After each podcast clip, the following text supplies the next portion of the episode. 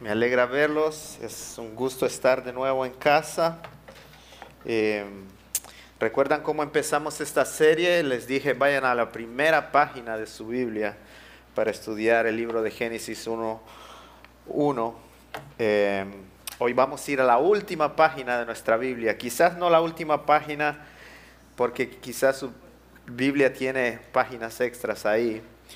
Pero vamos a ir al último capítulo de la Biblia eh, al antepenúltimo, perdón, en Génesis capítulo 21. Y vamos a estar estudiando este pasaje. Yo espero que hoy esto pueda ser de ánimo para usted eh, en la vida, en todo lo que usted emprenda, que siempre tenga eh, en su mente lo que este pasaje nos enseña. este es el último mensaje de esta serie.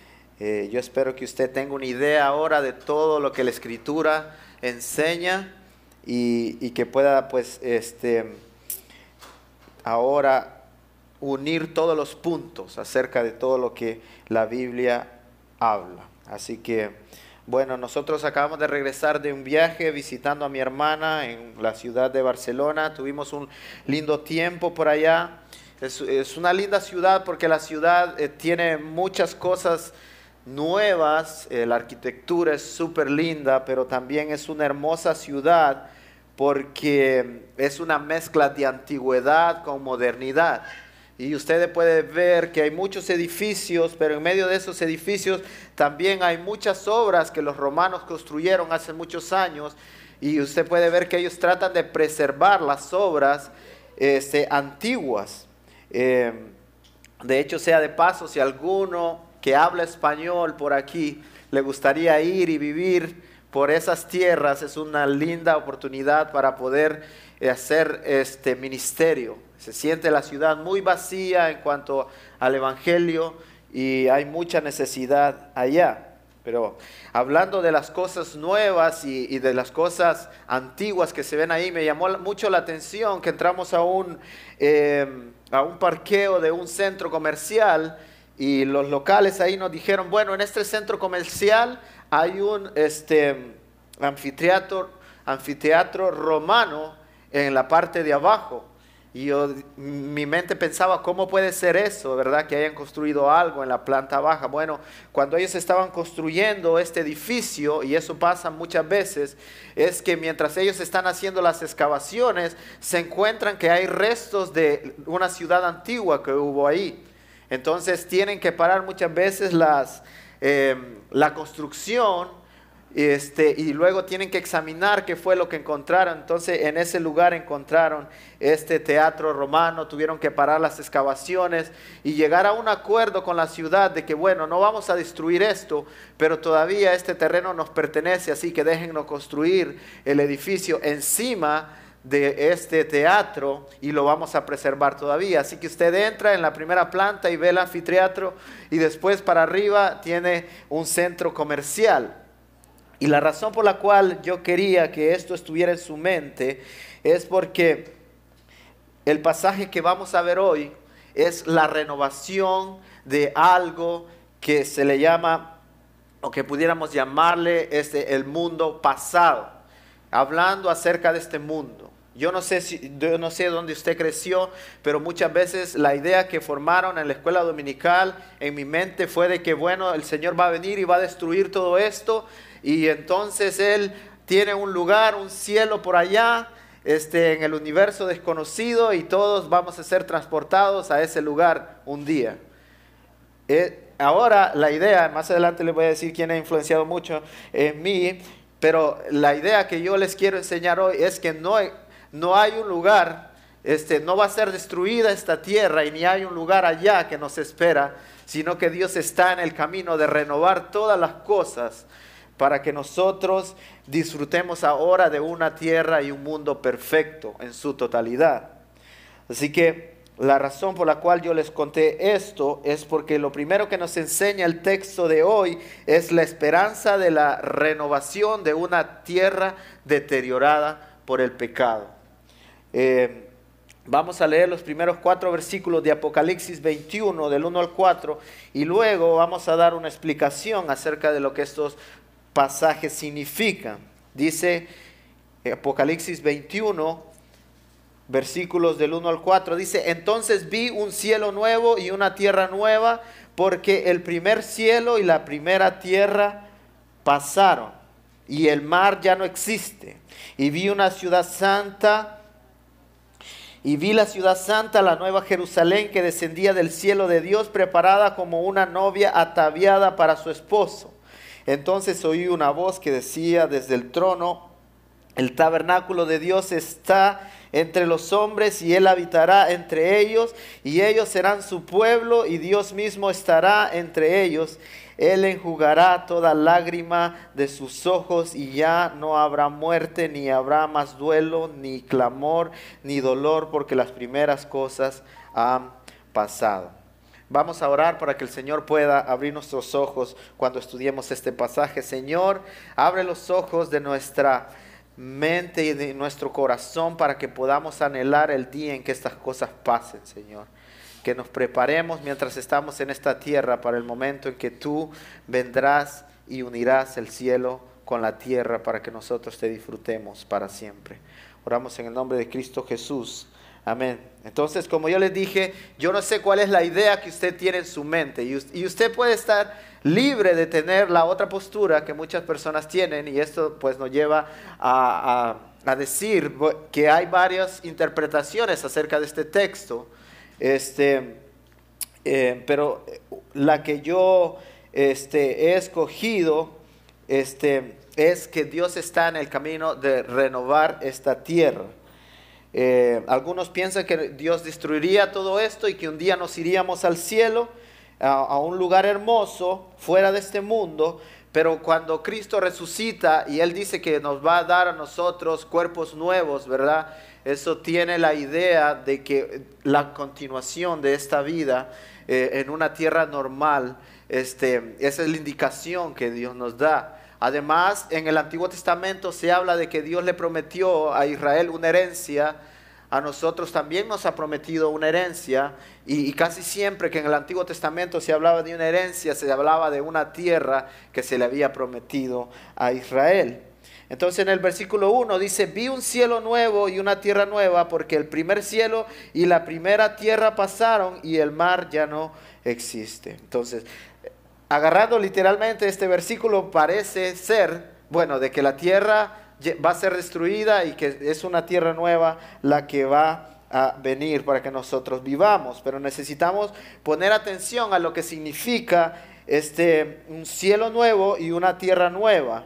De hecho, sea de paso, déjenme decirle que las posturas con respecto a, estos versos este, significan para unos que la tierra va a ser destruida, para otros este, que la tierra va a ser renovada en su totalidad. Entonces, bueno, Armando ha sido una de las influencias para mí en cuanto a entender de esta manera eh, la, palabra de Dios. Él una vez me, hizo una pregunta, ¿verdad? Él me, dijo, ¿tú crees que Dios va a renovar todas las cosas en este mundo de tal manera de que este, al final va a llegar a ser perfecto? Y esa fue una idea chocante para mí en un inicio. Y si usted tiene una idea este, este, diferente. Eh, eh, yo espero que tenga paciencia, vamos a ver lo que este texto dice y, luego usted puede analizar, ¿verdad? Si, la interpretación que estamos dando es correcta. Pero en Mateo 24 y en segunda de Pedro 3 se nos mencionan algunas cosas de eh, destrucción de este, de este mundo y muchas cosas que están pasando. Pero estas cosas Muchos dicen que es, pues simbolismo del juicio que la tierra está teniendo ahora y de los muchos desastres que están pasando y que quizás van a pasar en, el futuro, pero es más que todo no una destrucción total, sino eh, un simbolismo del juicio que Dios trae a este mundo.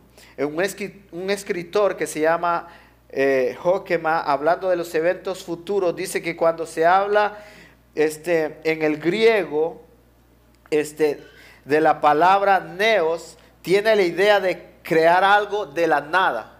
O sea, cuando nosotros vimos en Génesis, Dios creó ahí este, cosas de la nada.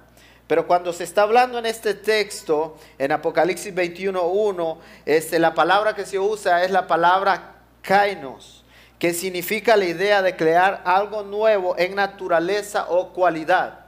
Lo que quiere decir que Dios le va a dar a esta tierra cualidades nuevas, o sea que Él va a hacer una renovación de esta tierra, la tierra en la que existimos, y va a tener cualidades perfectas. Entonces, de eso este, está hablando este eh, versículo, de una renovación de la tierra en que nosotros vivimos. Eh, Pablo nos da la idea en Romanos 8 este, de la renovación que esta tierra va a tener. Mire lo que dice Romanos 8:21, dice, porque también la creación misma será liberada de la esclavitud, de la corrupción y luego dice, a la libertad gloriosa de los hijos de Dios, porque sabemos que toda la creación gime a una y a una está con dolores de parto hasta ahora. ¿Qué nos dice Pablo en Romanos 8? ¿Nos dice que Dios va a destruir la tierra? No, ¿verdad? Dice, la tierra será libertada de la esclavitud, de la corrupción. Y dice que la tierra, todo el cosmos, todo lo que Dios creó, gime a una esperando la renovación que Dios va a hacer completa. Así que este mismo teólogo, Joquema, del que les hablé, dice que, este, que si la tierra tuviese que ser destruida, Satanás hubiera obtenido la victoria que él deseaba de corromper por completo toda la creación de Dios. Entonces, este, Dios tendría que destruir la misma tierra que él creó, ¿verdad? Para que fuera disfrutada por el hombre y pudiéramos adjudicarle a Satanás la victoria este, de lo que él quería, corromper toda la creación de Dios. Pero ese poder no le fue dado a Satanás. Entonces, la idea gráfica que Pablo nos da acerca de la creación es que la creación está de puntillas, queriendo ver lo que va a pasar en el futuro, anhelando un evento por venir. Eh, aquellos que tienen niños pequeños saben de que ellos quieren estar en todo, ¿verdad? Ellos quieren ver lo que está pasando. Una de las cosas que mi hijo hace es que él trae una silla desde la sala y la pone ahí en la cocina porque él quiere ver cuando su mamá y su papá están cocinando. Y cuando él no puede ver algo, él se pone de puntillas y, a veces cuando acerca la silla a la ventana también él no puede ver y está así queriendo ver lo que está pasando afuera. Así está la creación, queriendo ver, anhelando lo que el Señor va a hacer y la renovación que el Señor va a traer este, para quitar toda imperfección de la tierra. Así que, ¿cuáles son las implicaciones de esto? La ecología será perfecta. Eh, no habrá más, más climas malos, todo ese miedo de los tornados que nosotros tenemos aquí cada este, temporada no va a existir. El universo será perfeccionado. No habrán meteoritos que vengan y caigan a la tierra. Todo estará perfecto nuestros cuerpos funcionarán como se deben. Toda enfermedad, todos los dolores de rodillas que tenemos se van a ir. No más desastres naturales, no habrá destrucción ni deterioro de las cosas. Y, y este escritor dice algo más, lo mejor de todos los avances científicos que el hombre ha hecho, las cosas buenas, probablemente pasarán a la nueva tierra para seguir nosotros disfrutando. Así que no se preocupe, usted va a tener Facebook allá. No, no creo que, no sé cómo va a ser la cosa allá, pero lo mejor y las cosas que el hombre inventado que son malas serán quitadas para que disfrutemos de una tierra perfecta. Entonces, esa es la idea de que Dios está renovando la tierra y que Dios no va a destruir la tierra en la que nosotros vivimos. Pero la segunda idea que este texto nos da, hermanos, es que la tierra y el cielo llegan a ser un solo lugar. Yo no sé usted, si usted ha tenido una idea diferente. Bueno, nosotros nos vamos al cielo, ¿verdad? la tierra es destruida y ahora vivimos en un nuevo lugar que se llama cielo. Lo que este texto nos dice es que ahora el cielo es la tierra. Se une el cielo con la tierra de alguna manera. Leamos, leamos y veamos cómo es que se ve esta idea. Dice, y vi la ciudad santa, la nueva Jerusalén que descendía desde el cielo, de Dios, preparada como una novia ataviada para su esposo. Entonces oí una gran voz que decía desde el trono, he aquí el tabernáculo de Dios que está entre los hombres, y él habitará entre ellos, y ellos serán su pueblo, y Dios mismo estará entre ellos. Em, algunos abogan por una interpretación literal de una ciudad bajando con ciertas dimensiones, así como se explica en este pasaje. Otros hablan acerca de algo que este, tiene cierto simbolismo. Por ejemplo, se habla de una ciudad y dice que las 12 columnas están, en las 12 columnas están los nombres de las 12 tribus de Israel y también se dice que este, los nombres de los apóstoles están en algunas partes de la ciudad. Eh, yo me inclino más a una interpretación simbólica y cuando se está hablando de los nombres de, de, los, de las tribus de Israel y de los nombres de los apóstoles, se está hablando de esa novia, ¿verdad?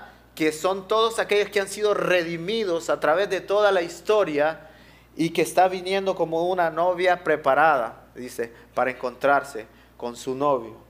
Entonces, y lo que está pasando aquí es que aquellos que, que, que están con Dios están viniendo ahora a vivir a la tierra, ¿verdad? Aquellos que han muerto a través de todos los tiempos han sido traídos para vivir a la tierra que les pertenece, a una tierra perfecta. Entonces por eso se menciona a la tribu de Israel y a los apóstoles, porque se están uniendo todos los redimidos de todos los tiempos para disfrutar la tierra. Pero también en este mismo capítulo se habla de que hay reyes que vienen y visitan y que no hay nada inmundo que entre en esa ciudad de Jerusalén. Y cuando este, nosotros vemos eso de que hay reyes y cosas pasando, significa de que habrán personas que tendrán ciertos oficios en la otra vida. Si hay reyes, me imagino que también van a haber otras personas que ostenten diferentes cargos lo cual nos este, da luz de la continuación de la vida que nosotros tenemos ahora, solo que ahora va a ser perfecto. Los gobernadores no estarán ahí para quitarnos el dinero y que nosotros tengamos que pagarles taxas. Los gobernadores estarán ahí para el beneficio nuestro, ¿verdad? Y también las personas que tienen sus dones y diferentes talentos será para el beneficio de los demás. Entonces vemos aquí con respecto a la unión del cielo y la tierra, algo que es recobrar el Edén que Dios hizo en el principio. ¿De qué manera? ¿Recuerdan ustedes que Adán tenía una relación perfecta con Dios? Ellos se comunicaban. En un sentido, el, Edén era el cielo, ¿verdad? Porque este, Dios estaba ahí, su presencia lo llenaba todo. Ellos tenían este, comunicación ininterrumpida todo el tiempo con Dios. Y lo que este texto nos está diciendo, bueno, que está viniendo eh, todos estos redimidos a vivir a la tierra y Dios está viniendo también con ellos. Y Dios va a estar en esta tierra, dice que bajó el tabernáculo de Dios porque ahora Dios está entre los hombres. El tabernáculo, hermano, significaba eh, la presencia de Dios estaba en esa tienda que se llamaba tabernáculo. Ahora el tabernáculo de Dios va a ser la tierra en la que nosotros vivimos y Dios va a estar entre nosotros. Eso es increíble. Dice el versículo 3 que Dios vivirá con ellos. ¿Con quién? Con los redimidos, con usted y conmigo, así como Adán tenía perfecta comunión con Dios, ahora nosotros en la tierra volveremos a recobrar esa comunión perfecta a través de Cristo Jesús. No habrá necesidad de tabernáculo porque la presencia de Dios está entre ellos. No hay necesidad de templo porque lo tendremos ahí para adorarle todo el tiempo. Nuestros corazones están llenos y nuestra satisfacción será plena. Así que ahora en la tierra renovada, el cielo y la tierra se unen. Dios estará entre nosotros. Y esto es lo que quiero que usted se lleve hoy. Si hay algo que usted puede llevarse, es algo hermoso que nos muestra este texto. Porque dice que Dios va a hacer una obra hermosa. Y el versículo 4 dice, Dios enjugará toda lágrima de los ojos de ellos y ya no habrá más muerte. Y no habrá llanto, ni clamor, ni dolor, porque las primeras cosas han pasado.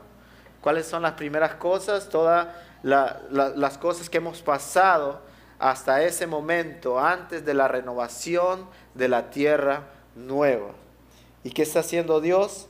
Dios ahora nos consuela por un momento, por todos los sufrimientos que nosotros tuvimos en esta tierra. Y por última vez, lágrimas saldrán de nuestros ojos. Hermanos, no habrán más accidentes fatales, no más enfermedades incurables, no más servicios fúnebres, no más despedidas finales. Incluso nos encontraremos a los seres queridos que hemos amado por un tiempo y que hemos perdido. Si ellos estaban escogidos en Cristo, los veremos allí.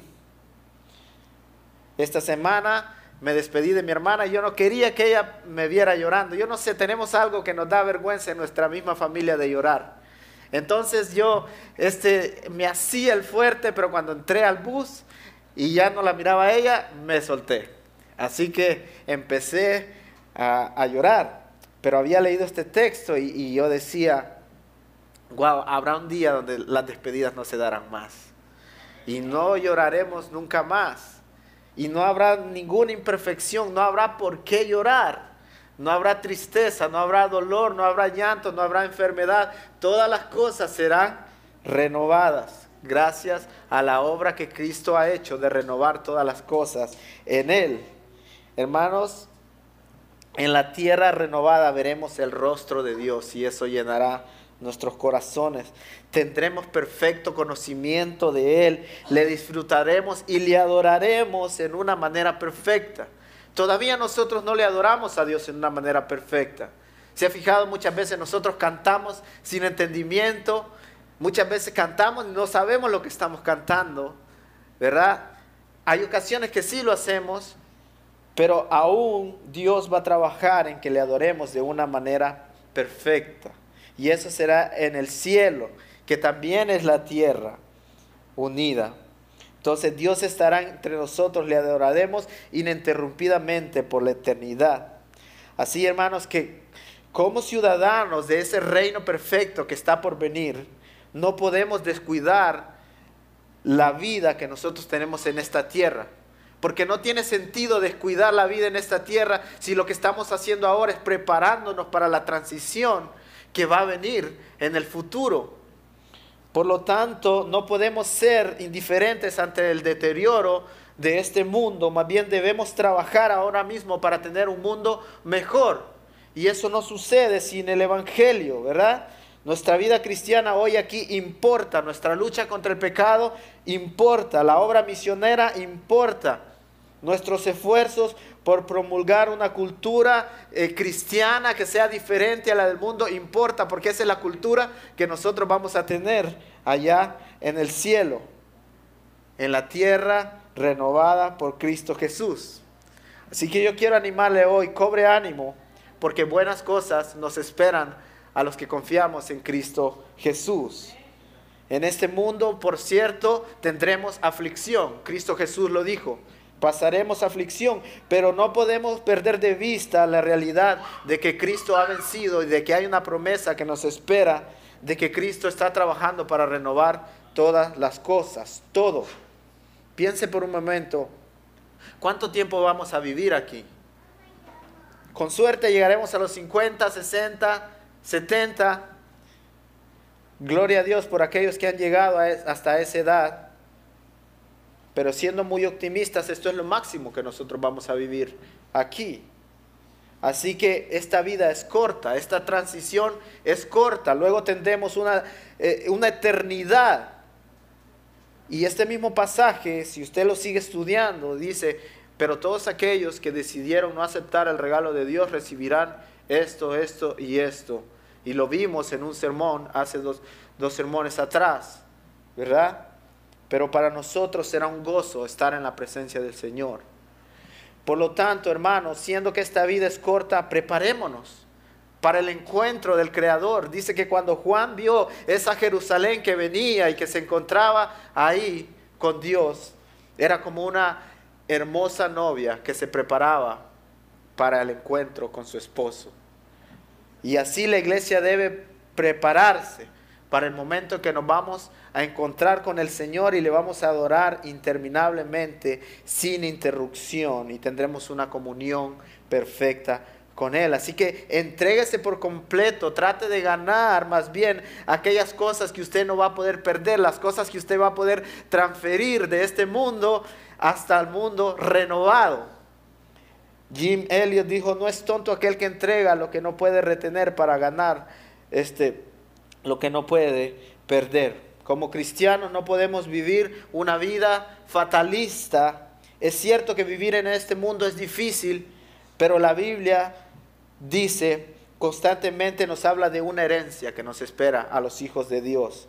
A través del Antiguo Testamento nosotros vemos una tierra que se le había prometido a Israel y a nosotros también se nos ha prometido una herencia y eso es una tierra renovada para que nosotros podamos disfrutar. Así que hay muchas cosas que nosotros quisiéramos hacer en la vida, ¿no? Quisiéramos viajar, conocer aquí, conocer allá, disfrutar de esta manera, hacer esto y tenemos nuestro top de cosas que nosotros quisiéramos hacer en la vida. Yo quiero decirle, vamos a tener oportunidades para disfrutar la vida allá.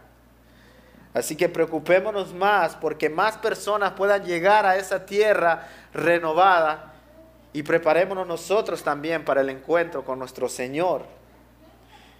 Y yo quisiera, a manera de conclusión, tomar un momento para hablar para aquellos que están sufriendo ahora y que quizás la vida no los ha tratado tan bien Y, y están pasando por dificultad. Hermano, está bien anhelar que la vida muchas veces que el Señor venga. El libro de Apocalipsis dice, ven Señor, ven. Y termina. Está bien anhelar porque la creación entera está gimiendo esperando el encuentro con nuestro Dios. Estamos esperando la restauración y está bien que usted también anhele ese momento. Pero mientras sufre, Recuerde las promesas de Dios. Esto acabará. La enfermedad no tiene la última palabra, la dificultad no tiene la última palabra. Vendrán tiempos de refrigerio, dice el Señor. Hechos 3:19 dice, este, después de que Pedro hizo un milagro, él tiene la oportunidad de hablar a aquellas personas que no, que no creían en ese milagro y les habla y les dice, arrepiéntanse y conviértanse para que sus pecados sean borrados y para que vengan de la presencia del Señor tiempos de refrigerio. Y el versículo 20 dice, y él envíe a Jesucristo que os fue anunciado, a quien por cierto es necesario que el cielo reciba hasta los tiempos de la restauración de todas las cosas. Se acerca el momento donde Dios restaurará para siempre todas las cosas. Así que nuestra lucha acabará. Mi lucha contra la enfermedad llegará a su fin. Mi lucha contra el pecado terminará. Mi dolor terminará. Mi lucha contra lo que trae aflicción a mi corazón ahora, contra lo que trae preocupación, un día terminará. Un día por última vez derramaré lágrimas de tristeza. ¿Y saben qué? El Señor limpiará mis lágrimas. Y Él me abrazará y Él me dirá, nunca más volverás a sentir esto. Nunca más volverás a perder algo. Nunca más sentirás el sentimiento de fracaso. Nunca más volverás a sentir desilusión. Eso será hermoso, tener a mi Dios diciéndome esas palabras cuando Él limpie mis lágrimas. Así que hermanos, la gente se preocupa por disfrutar cosas en este mundo y dicen, antes de que yo, yo muera, yo quiero disfrutar esto, esto y esto. Pero no se preocupe si usted no tiene la oportunidad de hacer muchas de las cosas que usted tiene en su lista. Tendremos una tierra que será más bella que esta, la cual nosotros podremos disfrutar. Así que eso lo tenemos por seguro. Hay gente que dice, lo único que nosotros tenemos seguro es la muerte. Dicen. Pero para nosotros, leyendo este texto, hermanos, lo único que nosotros tenemos por seguro es la vida, la vida eterna con, nuestro Dios. Este pasaje me dice que hay algo más que la muerte, que yo tengo segura la vida en Cristo Jesús, en la eternidad. Yo tendré un sinnúmero de días para disfrutar de mi Creador. Yo no sé si usted ha visto personas que ah, han sido adoptados, pero ellos constantemente este, o, tienen etapas en su vida donde ellos quieren conocer a aquel que, que es su progenitor biológico.